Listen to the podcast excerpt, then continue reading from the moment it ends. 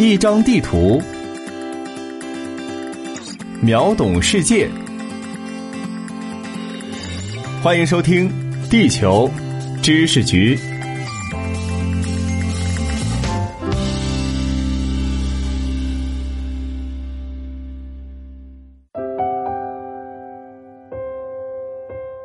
听众朋友们，大家好，欢迎来到地球知识局，我是零零六号地球观察员若琳。金碧辉煌的寺庙、大象、熏风，还有比熏风更醉人的雌雄莫辨的美女，这大概就是游客对于泰国的标准印象。而这一切都建立在泰国拥有良好的社会秩序之上。其实，泰国的土地面积并不狭小，其上的民族与阶层也是多种多样。复杂的社会现实与历史事件互相堆叠，决定了泰国的政局并不稳定。其政局之动荡复杂，在不太平的东南亚也并不输邻居们。不过，泰国特殊的政治结构，一方面让民众的不满情绪日益发酵，另一方面呢，却保证了泰国的基本稳定，没有陷入政府瘫痪甚至暴力革命的泥潭。这才让世界人民抱着或放松或猎奇的目的来泰国旅游成为可能。而如今，泰国年轻人也纷纷走上街头，希望改革这一结构，到底是怎么回事？泰国的国土面积五十一万三千一百二十平方千米，比法国以外的西欧国家都要大。特别是泰国的地形狭长，内部的气候、民族、经济水平都各有不同，可以分为北部、中部、东部、南部四个主要组成部分，绝非可以被一两座城市代替的小国。在这个国家的北部地区，有众多南北走向、海拔普遍不足两千米的矮小山脉，如同缩小版的横断山脉；山间则是昭披耶河，也就是湄南河的众多支流。这些河流受到季风影响，流量季节性变化明显，在河岸周围形成了少量肥沃的河漫滩平原。北部地区占泰国领土的三分之一，农业用地的五分之一，人口的近两成，但经济规模却不到全国的一成。整体上呈现出贫困的季风水田农业区面貌。不过近年来，通过宣传以清迈为首的新锐旅游城市，泰北地区也开始变得欣欣向荣了起来。中部地区的主体是昭披耶河下游广大的冲积平原，是泰国的核心区域，土地平坦肥沃，自古便承载了大量的人口。这里的城市化水平高，城市中产阶级较为集中，居民也相对富庶。东北部与中部被迫派耶费山山干亨山脉阻隔，由于河流大都向东汇入湄公河，反而与东面一河之隔的老挝更为接近。这里的民族构成也非常特殊，北部有大量和老挝更接近的少数民族，而南部则有大量的高棉人。少数民族众多，加上这里的年纪降雨量很不稳定，土壤也较为贫瘠，相对贫困，是泰国相对不稳定的一个区域。上世纪六十到七十年代，这里甚至还爆发了武装起义。泰南部则位于马来半岛北部的狭长地带，是以平原为主，杂以丘陵地带。热带种植园农业发达，橡胶、热带水果产量在世界都占有重要的地位。这里有以普吉岛为主的商业旅游中心，但也有靠近马来西亚，在历史上与泰国中央政府对抗多年的三个府，不时就会发生暴乱。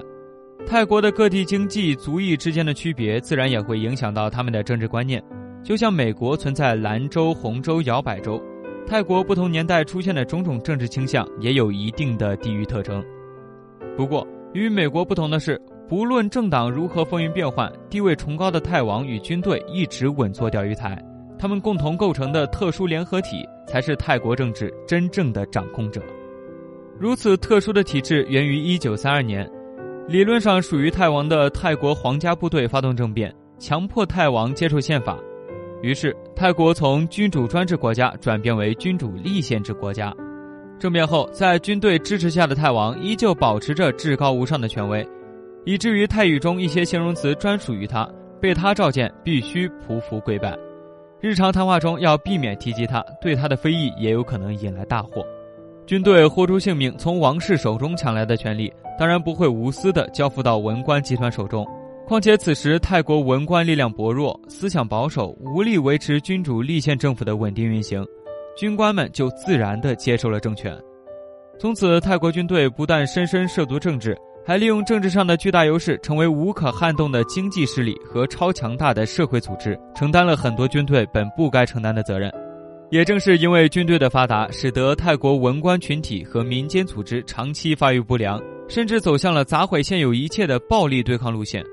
但这都不能撼动军队和郡王的统治。当然，并不是说军队就是压迫泰国人民的恶势力。事实上，军队在大部分泰国人心目中占据崇高的地位，毕竟他们在二十世纪面对殖民侵略、世界大战、领土纠纷、革命思潮、分裂势力一波又一波的挑战，保护了泰国的根本利益。虽然其政策偏向于军方和富裕阶层，拉大了贫富差距，却在客观上为泰国经济发展创造了相对友好的政治环境。结合泰国当年的经济基础、国民受教育水平和外部条件。二十世纪的军队统治至少不是最坏的结果。依靠发展农产品出口和倒向美国寻求援助，泰国赚得了建设现代化的第一桶金。之后又因为与邻国的关系紧张、劳动人口受教育水平极低的问题，选择了出口和旅游导向的经济模式。虽然1988年金融危机将这一模式的脆弱性暴露无遗，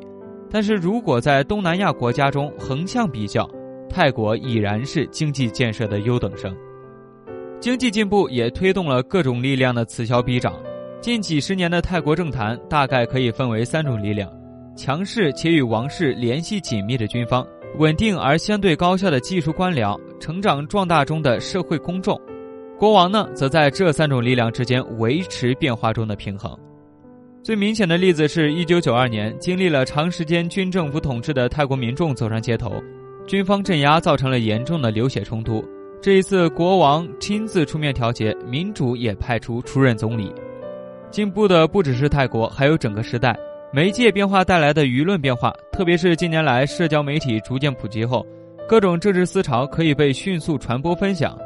被剥夺感较强的群体也试图用政治手段改变经济地位。去魅后的泰王权威和军政府统治的正当性变得越来越低。社会公众也出现了政治理念的分化。终于在二零零六年，他信被军队推翻后，地区矛盾、阶层矛盾，对军队干政的不满集中爆发。支持他信以北部和东北部贫困农民为基本盘的反独裁民主联盟爆发示威，使左翼民粹立场的维泰党再次当选，他信的妹妹英拉当政。很快。以中部、南部中产以上为基本盘，支持军队和国王的黄山军组织示威，反对英拉。之后，因为英拉特赦他信，全国爆发近乎失控的反政府示威，红山军和黄山军几乎要在街头决一死战。其实，不论是红山军或是黄山军，都出现了领钱示威的问题。而他信一家执政期间吃相难看的表现，也让民众在热血冷却后，对于这一届政治势力感到失望。二零一四年，军队镇压示威后，再次发动政变，还搬出了一百年前的一九一四戒严法实行戒严。之后，先后颁布二零一四年临时宪法和二零一七年宪法。自一九二三年以来，泰宪法已经修改了二十次之多。而根据二零一七版宪法，泰国上议院实质上已经由军方控制，下议院五百个席位中的一百五十个。依政党得票比例产生，以最大限度保证军方对权力的操控。军方政变打断了矛盾激化的过程，却无法立刻根除矛盾。军队自身存在的问题与专断保守的特点，反而让自身成了众矢之的。二零二零年的二月，先是媒体爆出一名军事长因房地产交易失败火并上司，并无差别的射杀路人，暴露了泰国军队经商的问题。随后，军政府取缔深受青年人支持的未来党，并禁止其党魁在五年内参政，引爆了舆论。自2014年以来的最大规模的示威就此爆发。随后，疫情打散了示威的群众，也击溃了泰国相对稳定的经济。世界银行对泰国近年经济增长的估计是百分之负八点一。在国际航班减少、各国人民纷纷削减开支的2020年，相关从业者首当其冲。而往年旅游相关行业贡献了泰国经济的五分之一，带来的就业岗位难以估量。从八月起，年轻人陆陆续续回到街头，与之前红黄衫军暴露的城乡差异、收入差距拉大问题不同，